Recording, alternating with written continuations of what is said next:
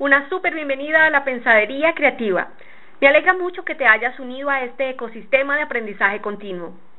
En este podcast aprenderás cómo aplicar diversos enfoques y herramientas para desarrollar una mente creativa y flexible en tu vida personal, trabajo o en proyectos colaborativos mediante la generación de ideas y acciones con propósito. Comencemos. Hola, te invito a prestar atención a lo que te compartiré durante los siguientes minutos. En esta oportunidad te compartiré sobre qué implica desarrollar una cultura creativa junto a tu equipo. Suena fácil, pero ¿cómo hacerlo? No, tampoco es difícil. Has de comenzar teniendo muy claro que los seres humanos somos una mezcla interesante y heterogénea que contiene emociones, memoria y rasgos culturales. Emociones determinadas a partir de recursos emocionales vinculados al carácter, la personalidad y el contexto social. Memoria que relata la historia individual y social que continúa manifestándose durante la vida y que, aunque científicamente no se ha determinado exactamente dónde se encuentra a nivel cerebral, está relacionada con la función del hipocampo, como corteza cerebral antigua que tiene un papel fundamental, influyendo en el aprendizaje, la neuroplasticidad y la creación de nuevas neuronas, y rasgos culturales que surgen desde las maneras de ser, pensar y hacer de un grupo social, haciendo que no seamos seres estáticos, como decía el filósofo español José Ortega y Gasset, no estamos hechos, nos vamos haciendo. Ahora, para desarrollar una cultura creativa debes tener en cuenta cuatro factores imprescindibles. El primero es el aprendizaje como factor central. En esa línea, muchas veces los proyectos, empresas u organizaciones pequeñas o grandes invierten mucho tiempo, esfuerzos y recursos procurando hacer cosas adecuadas a nivel técnico y cuidadosamente para evitar errores. Sin embargo, dejan de lado la creación experimental, la mentalidad abierta para probar, fallar y explorar, la lúdica y la formación continua. Este aprendizaje es una cadena que va desde los valores individuales y colectivos hasta los hábitos creativos compartidos.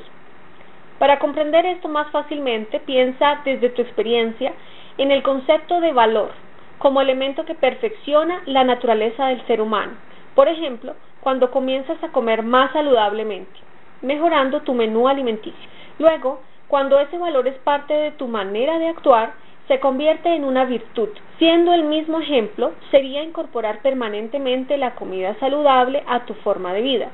De manera que esa nueva virtud se convierte en un valor hecho hábito que aprendes progresivamente.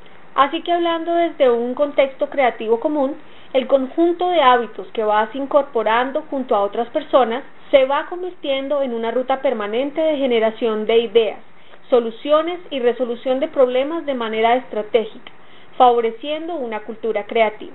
Entonces, somos lo que hacemos repetidamente. La excelencia entonces no es un acto, sino un hábito. Una sabia reflexión del filósofo griego Aristóteles, que de paso nos lleva a pensar la estrategia como una herramienta para proyectar el futuro y adaptarlo a tus necesidades y aspiraciones, en coherencia con las de tu equipo de trabajo. El segundo factor fundamental para desarrollar una cultura creativa e innovadora es el riesgo. La cultura creativa de tu proyecto o la organización a la que perteneces debe estar diseñada para innovar gracias a que junto a los tuyos reconoces e incluso celebras la ambigüedad y la riqueza de la incertidumbre que tanto temor puede causarte. Innovar implica ser tolerante a la experimentación y poner a disposición tus habilidades para saber correr riesgos, para decidir qué, cómo y cuánto arriesgar, y aún más hasta cuándo arriesgar algo para comprobar, pivotar o hasta desistir de una idea inicial.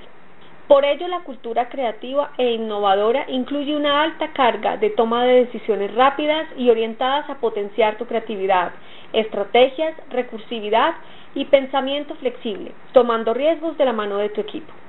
Un tercer factor a destacar en el desarrollo de una cultura creativa es la construcción de hábitos colectivos. En este sentido, algunos hábitos claves para fomentar a nivel grupal que dinamizan las interacciones y favorecen el proceso creativo son trabajar desde temprano para aprovechar el día o programar jornadas durante el día de acuerdo a la programación de actividades y compromisos concertados entre el equipo.